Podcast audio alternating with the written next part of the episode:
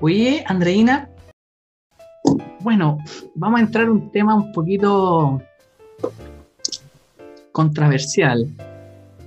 La, yo sé que queda como para otro conversatorio, eh, aquí lo vamos a nombrar quizás así de manera muy, muy por encima.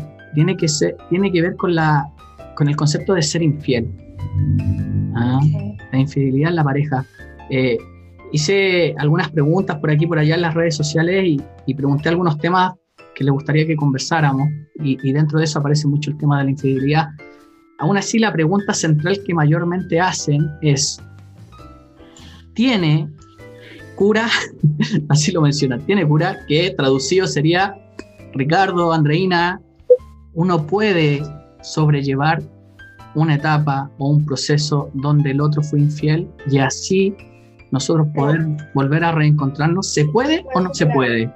Sí se puede, sí se puede superar, pero ¿qué le aconsejo a una pareja? Usted decidió volver con esta persona, darle la oportunidad, porque usted lo ama, porque siente que, bueno, que, que las personas se equivocan y de verdad que la infidelidad, ojo, yo no la estoy justificando, pero puede pasar de cualquiera de los dos, ¿no? Entonces, si usted decidió perdonar a su mujer o a su hombre o X por, porque la quiere, porque la ama, porque entiende que estas cosas pasan, no puede seguir recordando el pasado, no puede seguir enganchado a la situación y no puede cada vez que haya una pelea agarrar el autorito, no, porque tú me fuiste infiel, ¿ok?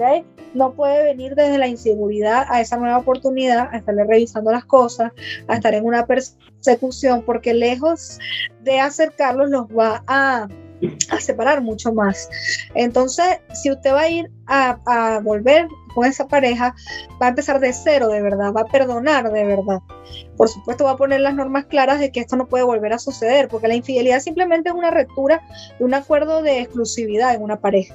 ¿ok? Esto es lo que ocurre con la infidelidad. Y hay infidelidades de todo tipo, mental, este, virtual, eh, emocional, que es la más peligrosa. Eh, también hay el tema de la, de la infidelidad sexual, este, que si supieran que es la más la que más puede eh, desengancharse. Y eh, todos estos factores que hay que estudiar por qué sucedió esa infidelidad. Ahí viene ¿Qué lo llevó a cometer la infidelidad? ¿Cómo estaba esa pareja antes que esto sucediera? Yo, yo estoy totalmente de acuerdo contigo de que sí se puede reconstruir algo.